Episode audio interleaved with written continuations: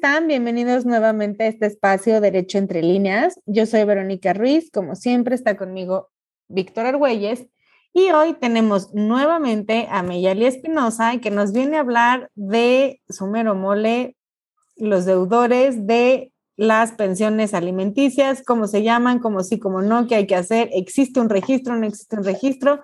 Vika, Meyali, buenas noches, ¿cómo están? Hola, Vero, buenas noches. Perdóname, Meyali.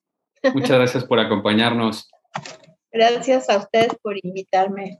Ya eres de casa, ya, ya la próxima vez ya te vamos a presentar de cajón para que nos ayudes tú a entrevistar a los demás, porque... Hola. Sí, así ya hacemos el tripié. Me va a encantar eso. Oigan, pues bueno, a ver, hablando del tema, seguramente la mayoría de ustedes ya vio el famosísimo meme que dicen, si te gusta alguien, pues en lugar de estarlo estoqueando, buscando en redes, primero búscalo en este famoso registro de deudores alimentarios, ¿no? Entonces, partiendo de esa idea, por favor, Ameyali, eh, cuéntanos si es real, si existe este registro y si es así, a cargo de quién está y demás, ¿no? Ya estaremos platicando cómo funciona y toda la los detalles, ¿no? Que conllevan a este registro. Bueno, sí existe, se llama Registro de Deudores Alimentarios Morosos y está a cargo del registro civil. Pero para que te inscriban ahí, el, quien da la indicación de que te inscriban es un juez familiar. Es decir, tú tienes que acreditar ante un, juez, ante un juez que no, que no te han pagado la, este, la pensión alimenticia por 90 días y solicitas al juez que inscriba al, al deudor en este registro de deudores alimentarios morosos. Y entonces, ¿qué pasa? Pues que te inscriben y si tú te vas a casar con alguien que esté inscrito ahí, te van a avisar. Cuando tú metes tu solicitud de matrimonio, te van a decir, oye, pues ten cuidado este, con este fulanito, porque, o fulanita. Date cuenta, amiga. Está aquí, aunque pues ya sabes, el, yo lo voy a cambiar. A mí claro. Pero bueno, este, entonces ese es el único efecto sin embargo, el Código Civil establece que puede ser que el registro civil haga algún tipo de convención o con alguna otra institución y entonces le pase, le pase los datos, ¿no? Este, también tienes la opción, conforme a la ley de migración, de pedirle al juez que no lo dejen salir del país. Eso es más efectivo ah, que el registro. ¿No? Eso es, eso es más, eso es mejor idea. Regresándome un poquito, Meyali, tú dices que 90 días de no pagar, pero 90 días ¿cómo? O sea, pues es que la verdad, digo, mm, claramente se nota con mi comentario que no soy yo la que no está recibiendo la pensión, pero 90 días tampoco es tanto. ¿No? O sea, son, son tres meses, no sé, por ejemplo, en, esta pandemia, ¿no? Que tantísimas empresas eh, redujeron salarios y cosas así, o que no había juzgados donde ir a dejar los cheques o demás. ¿Qué tan 90 días son 90 días? ¿Cómo compruebo esos 90 días? ¿Son días hábiles? ¿Son días naturales? ¿Cómo funciona? No, a ver, son días naturales, ¿no? Porque los niños comen todos los días, incluyendo los sábados y los domingos y los días festivos. Este, son todos los días, pero no es como que tú llegues con el juez y tú le digas, oye juez, pues fíjate que este, no me ha pagado y, y, y velo y, gira un oficio y que lo inscriban en el registro de deudores alimentarios morosos. No, no funciona así tú tienes que acreditarle al juez que no ha pagado la pensión. Ahora, el supuesto que tú dices es que se queda sin trabajo. Bueno, cuando yo no tengo trabajo, no tengo obligación de pagar pensión. O sea, si me corren de mi trabajo, pues no tengo de dónde pagar la pensión, ¿no? Si yo renuncio a mi trabajo, entonces eso sí se considera que es un fraude de acreedores en materia civil. No soy penalista, no sé si sea también un delito. Pero este, ahí sí tú le puedes decir al juez, no paga la pensión, porque es lo típico. Si me pides la pensión, dejo de trabajar. Ah, bueno, pues ve y renuncia. para que el juez tenga clarísimo que tú te pusiste insolvente para no pagar. Ahora, no es tan fácil como que yo diga, pues, ¿qué crees, juez? Pues, si no tengo trabajo, ¿cómo quieres que le haga? O sea, ¿por qué? Porque el juez tiene la posibilidad de girar oficio a la Comisión Nacional Bancaria y de Valores y ver todos tus estados de cuenta, de tarjetas de crédito, de tarjetas bancarias, de todo. Entonces, en estos tiempos, prácticamente todo el mundo tiene una tarjeta, ¿no? Ahora, 90 días, pues depende cuál sea tu situación económica. Hay gente que verdaderamente cada 15 días va por su billete este, de depósito, que no es un trámite fácil, porque el juzgado entrega los billetes solamente en ciertos días, a ciertos horarios, y después de que te llevas tu billete, tienes que ir al banco este del bienestar a cambiar el billete para que te den el dinero.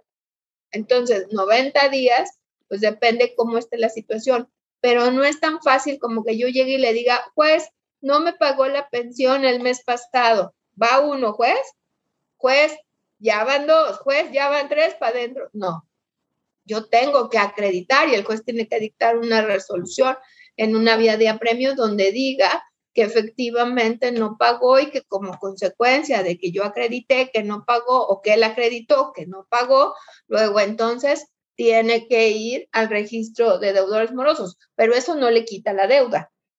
O sea, la deuda va a seguir creciendo. O sea, pero ahí, por ejemplo, es, solicitas la inscripción, entonces, pues ya finísima persona, estás ahí en ese, en ese registro y ahí, o sea, que te entregan un certificado, qué efectos tiene, o sea, qué es lo que debe contener. Pues le avisa, va a ir tu nombre, tu dirección, y van a dar, van a girar oficio al registro público de la propiedad para hacer una inscripción si es que tienes algún bien a tu nombre respecto de que tienes un adeudo de pensión. Es como una especie, digamos, de embargo, pero eso hasta ahí paró, ¿no? Y eventualmente si el registro civil hizo algún convenio con el buro de crédito, pues ahí vas a salir, ¿no? Con que no, con que no pagas. Y si te quieres volver a casar, pues ahí va a aparecer que estás en el, en el registro de deudores morosos. Además, acuérdense que esto es local. Es decir... Ah, justo lo que te iba a preguntar. O sea, yo puedo estar registrada en la Ciudad de México, pero pues voy y me caso en Nuevo León. Ahorita que comentabas del registro público de la propiedad, ¿podría suceder que si yo no estoy pagando pensión y el día de mañana quiero vender una casa, ese registro público de la propiedad dé un aviso para que de lo que yo cobre por la casa, ¿se pague una parte de la pensión o es solamente una nota informativa? No, es una, es una nota que, te va, es como una especie de, embargo, digamos, que te da la posibilidad de que tú como, como acreedor puedas iniciar ante el juez la vía que corresponda para que te pague, ¿no? Ah, Entonces tú saques a remate ese inmueble para que de ahí te paguen la pensión. Ah, pero tampoco es que en 15 días vaya a pasar eso. No, no, no, pero yo pensé que era hasta que yo quisiera vender, entonces me descuentan. No, te da la ah, posibilidad de ir a remate. E, eso está buenísimo. Si no han escuchado nuestro capítulo de remates, se los recomendamos. Eh, está bueno eso, ¿eh? La verdad es que sí. Pero a mí cuéntame eso de que te pueden prohibir salir del país, porque a mí eso me parece que pues, a cualquier persona le duele bastante, ¿no? pues sí, pues, tú, quieres, tú quieres apantallar a la nueva, llevártela a una super luna de miel y tómala, cuando vas a salir te sale que, pues, que le debes la pensión. Giras o le pides al juez que como te debe la pensión alimenticia, la ley de migración te pide 60 días, entonces el juez gire oficio al Instituto Nacional de Migración para que te impida la salida. Es una excepción. O sea, lo que dice la ley de migración es, todo mundo puede, todos los mexicanos y los extranjeros pueden entrar y salir libres, ¿no? Obvio con tu pasaporte. Pero los que deban pensión, el juez puede impedirles la salida. Ese es un buen método para la gente que, o sea, cuando tú tienes este, un acreedor alimentario que sale mucho al país, ese es tu mejor arma, más que el registro este, de deudores alimentarios morosos. O sea, con eso, en cuanto migración salga y él llegue al aeropuerto y diga, ya me voy, ya va quedándose, ¿no? Oye, por ejemplo, ah, perdóname, pero vas, ¿qué ibas a decir? Que si hay manera de salir de este registro. Sí, claro, cuando pagues la pensión y la garantices, entonces el juez le va a girar oficio y va a decir, oye, ya pagó, sácalo de ahí. Y como dices, no creo que sea de un día para otro, ¿no? O sea, es algo que lleva tiempo para que también esté. Bueno, sí va a llevar un poco de tiempo, pero puedes depositar y pedirle al juez y dar una garantía para, pero más rápido que, que te metan, sí es más rápido que salgas. Sí, seguramente. Madre mía. Ok. Oye, ahorita habías hablado eh, algo del buró de crédito. O sea, ¿esto sí te aparece? O sea, cuando estás inscrito en esta eh, famosísima. Solamente si el registro civil llegara a hacer un convenio con el buró de crédito, vas a aparecer ahí. Si no, no. O sea, ahí no, no afecta, vaya. O sea, si te hacen la investigación. O sea, más bien ah, es como, como que si te vas a casar y le van a decir a la nueva, oiga, pues fíjese, o que si tienes un bien, pues que hagan la inscripción pero si tienes un bien o cinco o los que sean, pues también en, la, en el juicio familiar ya estás ejecutando la, la, sentencia donde se estableció la pensión para cobrar con ese bien. ¿Se puede, en qué caso se puede cancelar la inscripción, vaya? O sea, cuando, pagas. y tan tan, o sea, cuando pagas. Tan tan, o sea, tienes que pagar, si no, no vas a salir de ahí. no. Hazle como quieras. Sí. Lo mismo la salida del país. Pues, y normalmente esa petición de una de las partes o de cajón, una vez que tú debes 90 días, el juez decide, o sea, por costumbre mandarte ahí, tú lo tienes que pedir. No, es que tú le tienes que demostrar al juez que no ha pagado la pensión en 90 días y eso se hace a través de lo que se llama una vía de apremio. No, pues, o sea, vengo a decirte que no ha cumplido. Entonces el juez le dice, a ver, perenganito, ¿por qué no cumpliste? A ver, vamos, y entonces dicta una resolución respecto de, si fue o no procedente la vía de apremio. Y después de eso, entonces tú pides que vayan al registro este, de, ¿cómo se llama? Al, al, registro de deudores alimentarios morosos. Pero no es tan rápido, no es como que, pues, como lo ven en la ley y el orden. Así que llegas con el juez y. En la ficción. Pues, ah, sí, como no. no, o sea, esto lleva un proceso y este es un, proceso relativamente largo en la Ciudad de México, mucho más largo en la Ciudad de México. Okay. Y en tu experiencia, ¿la gente pide mucho esta inscripción? O, o sea, ¿es una figura que ya se está usando cada vez más? ¿O crees que todavía hay mucho desconocimiento y, y por eso mucha gente sigue haciendo concha y no paga pensión? Yo nunca he visto un oficio de esos ni los he pedido. He pedido a migración, eso sí me gusta. Esos sí son, los, son, los, efectivos, claro. Sí, sí. sí, es que ese sí, porque de volada fluye el dinero, ¿no? O sea, claro. Entonces tú puedes pedir eso a migración sin pasar por este registro de deudores alimentarios. Sí, claro, son cosas separadas. O sea, yo le puedo decir, pues, toda ah. vez que quedó acreditado que no ha pagado la pensión, porque hay, diferentes formas de pagar la pensión, ¿no? Una es que, le hagan el descuento directo en su empresa y te depositen a ti. Otra es que esa persona te deposite a ti quincenal o mensualmente. Y otra es que tenga que entregar los billetes de depósito en los juzgados, que esa es la más fácil, porque juez, pues aquí tiene tu registro, parece que no han venido en tres meses, ¿no? Entonces, este, gira oficio al Instituto Nacional de Migración porque no ha dado cumplimiento al tema de la pensión. Pero la realidad es que este depósito de, los billetes es muy complicado para las señoras, muy difícil. Antes nos dejaban a los abogados recogerlos. ¿Y qué pasaba? Pues que no llegaban a su destino, ¿no? El abogado lo cobraba que por honorarios o lo que fuera. Ahora lo que dicen es, si quieres que tu abogado lo recoja, tienes que venir a este, ratificar que eso es lo que quieres.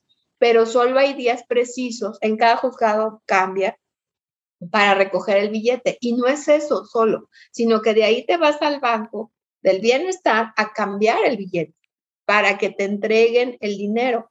Entonces, a veces pierdes un día de trabajo, o sea, la gente que vive de su, de su sueldo diario, pues entonces tienes que meditar si pierdes un día para hacer todo este numerito o los dejas acumularse, ¿no? Y entonces ya vas por una bolsa más, este, más grande. porque a veces también el tema es dónde dejas a los niños, qué haces con ellos. Este, ahora, en pandemia estuvo abierto el tribunal para pagar las pensiones alimenticias. O sea, no es ah, pretexto no pagar. Y sí funcionaban para cobrar las pensiones. O sea, sí, para ese tema, sí funcionó el tribunal aún y cuando estábamos en Ok.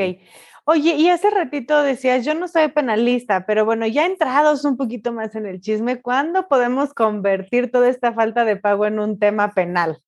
Cuando tienes una sentencia que condena al pago, o sea, que dice que ya acreditaste que efectivamente no te ha pagado en el número de, meses o cierta cantidad, entonces ya puedes hacer una denuncia penal y bueno, pues ahí sí ya te toca cárcel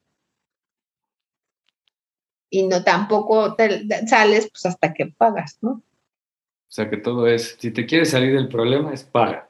Paga y no hay más. Sí, la cuestión es que también tienes que tener dinero para pagarle al abogado. Es que ah, sí, claro, también es, o sea, es de ida y vuelta porque, no, es que sí, o sea, hay veces que hay personas que no tienen dinero para pagarle a un abogado que les demande este, la pensión alimenticia. En el Tribunal de la Ciudad de México, eso te lo hacen gratis. O sea, tú llegas y se llaman alimentos por comparecencia, entonces tú llegas y dices, oye, pues este, yo no tengo abogado, mi, mi acreedor alimentario, este, mi deudor alimentario trabaja en tal lugar, y de inmediato un juez te da el oficio para que empiecen a descontar la pensión.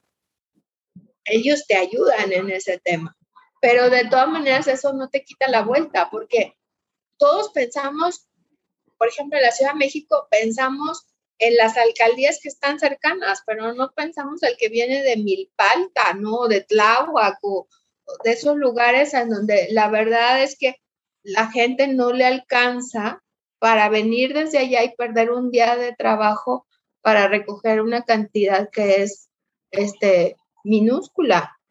¿Dónde se llevan a cabo estos trámites? Tanto los alimentos por comparecencia como dónde vas a recoger los cheques, como dónde interpones tu demanda normal. Sí, para la gente que nos escucha. ¿En la Ciudad de México? Sí, Ciudad de México. En Plaza Juárez número 8. Ok. En la colonia centro. Entonces tú llegas a la planta baja, ahí este, hay un área que dice este, comparecencia, ahora está afuera por el tema de pandemia. Entonces, este, tienen unos escritorios afuera y ahí te hacen el trámite, subes con el juez y te, dan tu, oficio. Lo de recoger los billetes, depende en qué juzgado te haya tocado, vas a ese juzgado. Hay juzgados, acuérdense que ahorita los juzgados abren un día sí y un día no. Un día abren los pares y otro día abren los noches. Entonces tienes que ver qué días ese juzgado en específico y en qué horarios entregan los billetes. Entonces, una vez que lo recoges, vas a un banco del bienestar y ahí te lo cambian. También es un tema para el que lo compra, porque tiene que ir a un banco a, meter el dinero para que se lo cambien por un, por un billete. Ahora, ¿por qué tienes que ir al juzgado? Porque el juez te endosa el billete para que lo puedas cobrar. O sea, si necesitas el endoso del juez para que... A fuerza, sí, no es como que tome, lléveselo, necesitas endosar y ellos tienen que cerciorarse de que tú eres el beneficiario de ese dinero. Pues es que, mira, tú decías, es lo más fácil para dejar constancia de quién paga y quién no paga, pero, pero en el día a día, en todo el procedimiento, pues es la más difícil. Lo mejor, la, creo yo, es que te, pues que te deposite la empresa. Si tienes la mala suerte que no trabaja en una empresa, pues híjole, y es que, mira, ya lo hemos platicado en otros programas, pero cuando uno hace la bendición, pues ya sabe las responsabilidades. O sea, ¿por qué el divorciarse y pensar que ahora no me tengo que hacer cargo, no? Oye, las mamás somos los que criamos a esos hijos. Irresponsables. Oye, y dime una cosa, en tu experiencia, eh, digo, un poco de la mano, pero de otro tema diferente, en cuestiones de género, ¿cómo andan? O sea, porque ya también hay muchísimos hombres que, se quedan en casa, hay mujeres que salen a la vida laboral, ¿no? Se, se intercambian estos roles tradicionales patriarcales. En tu experiencia, ¿cómo ves el cumplimiento de pensiones cuando es al revés? Eh, no sé, ahora con el avance de las leyes que se dice que la Ciudad de México es como más progresista, ¿no? Más en pro de la familia y demás. ¿Ha, mejorado el pago de pensiones? ¿Están pagando las otras partes o nos seguimos haciendo igual de mensos que hace 50 años? No, yo creo que es lo mismo. Nada más que ahora sí ves más mujeres que dicen, mira, quédate con las bendiciones y yo te doy dinero. Y yo vengo por los niños cada 15 días. O sea, eso sí, hace 30 años era muy difícil que vieras que un papá se quedaba con los niños y menos que la mamá los dejara. ¿no? Hoy no, hoy sí es más fácil que los papás se queden con, los niños y mamás que incluso dicen, yo fui a la universidad, yo no tengo por qué cambiar pañales, además a mí ya ni me gustan los niños, este, yo estoy dispuesta. Pero no hay diferencia porque es un tema de, de seres humanos, no importa si eres un hombre o eres una mujer. Claro, lo importante es tener hacer conciencia, trabajar en equipo, conciliar. Pues pero es que se tiene esta, esta idea de que como la mujer a lo largo de los años ha padecido más eh, el, al padre desobligado, como que se podría tener esta idea de que va a ser mucho más sensible a la hora del pago de alimentos, pero pues la realidad es que no. No, claro que no. No, yo, yo pienso que no, incluso ahora es más insensible respecto del cuidado de los niños. Ahora yo al menos tengo muchos papás de los que podría darles una cartita de felicitación de el gran esfuerzo que he visto que hacen para coordinar su trabajo y sobre todo en pandemia, qué difícil les fue estar en una junta y estar ayudando a los niños con las tareas. Este, pero además los niños empiezan a comprometerse, ¿no? Son niños que empiezan a ayudar a los papás con las tareas de, la casa y, hacen un, excelente, este, un excelente equipo. También, digo, mi experiencia más patente es, con hombres, ¿no? Este, pero también veo a mamás muy comprometidas con los niños y, y que salen adelante. Para mí es bien importante como abogada, cuando alguien recibe la pensión, y sí, a lo mejor va a sonar muy feo lo que voy pero sí se los digo. La pensión no es una pensión de invalidez, de vejez, o sea, tiene fecha de caducidad. Entonces, yo te sugiero que lo veas como eso y que empieces tú a generar tus propios ingresos, porque en algún momento la pensión se va a acabar. Ahora, puede pasar que no es que se acabe, sino que el, deudor se muera. Claro. Y entonces, pues, o sea, de todas maneras te quedaste sin pensión. Entonces, cuando, cuando las cosas no están tan ácidas, cuando la gente no está tan enojada, es mucho más fácil que sean objetivos y concilien. Y si concilian, entonces las pensiones no son tan altas porque entonces ambos van poniendo ciertas cosas, ¿no? O sea, unos ponen viajes, pero el otro compra ropa, unos ponen colegiatura, en fin, es mucho más fácil llevarse bien. Pero lo cierto es que, pues si se llevaran bien, no estarían los juzgados como están. Sí, de acuerdo. Ya lo escucharon aquí de la experta, pórtense bien, pónganse de acuerdo y váyanse a dormir temprano, por favor. Una, una duda antes, ahorita que decías que los juzgados no estarían tan llenos. Yo la verdad es que sí, pues no sé si es mentalidad de abogado, ¿no? Pero sí me gusta pensar un poco mal. Entonces, ¿crees tú que independientemente de lo bien que te lleves con tu pareja, es necesario judicializar, o sea, hacer jurídicamente oficial algún tipo de convenio o, mejor yo nada más creo en tu palabra y me quito de problemas? Porque yo creo que la seguridad jurídica sí es importante. La verdad es que luego la gente se vuelve a enamorar, hacen nuevas familias, se olvidan de las anteriores o a lo mejor unos, unos ex esposos se llevan muy bien y luego cada uno conoce a su nuevo, a su nueva mm, media mitad o como lo queramos llamar, y entonces surgen animadversiones que antes no existían, y entonces esos pactos de buena voluntad se pueden romper. ¿Tú qué recomiendas? Yo, yo, yo en mi persona lo que hice es no judicializarlo. Me divorcié, pero el convenio quedó totalmente abierto, pero porque yo confié en mis capacidades, ¿no? O sea, yo confié en que si pasaba algo, yo podría sacar adelante la situación. Y no tenía ganas de ir a pelear por dinero. Pero, este, pues sí es más conveniente tener un papel y no porque se vaya a encontrar otra novia u otro novio y entonces te vaya a estar lero lero, porque hay madrastras y padrastros de veras súper lindos, o sea, que tú dices, wow, ¿no? Súper comprometidos y, y, que los chavos luego ya no quieren a su mamá o a su papá por irse al, otro lado porque, porque, y, está más padre allá, ¿no?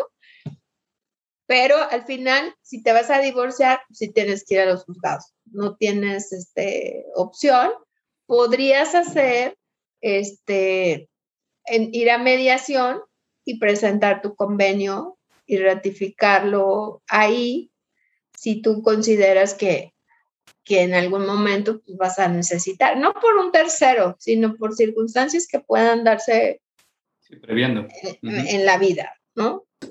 Bueno, Miguel, pues siempre nos quedan muchas ganas de seguir sabiendo más, pero al menos por hoy eh, creo que nos quedó todo bastante claro y pues esperamos contar con ustedes para la próxima. Háganos llegar sus preguntas. La verdad es que creo que al final estas son cosas de la vida diaria que a todo mundo le interesa saber, ¿no? O sea, esto de, del registro, que si los morosos, pues yo no sabía ni siquiera que existía, mucho menos que puedes impedir que el otro salga del país, que me parece interesantísimo. Entonces, pues bueno, háganos llegar sus preguntas y si ustedes no tienen algo más que decir, pues nos despedimos de, de nuestra audiencia, esperando contar con ustedes a la próxima.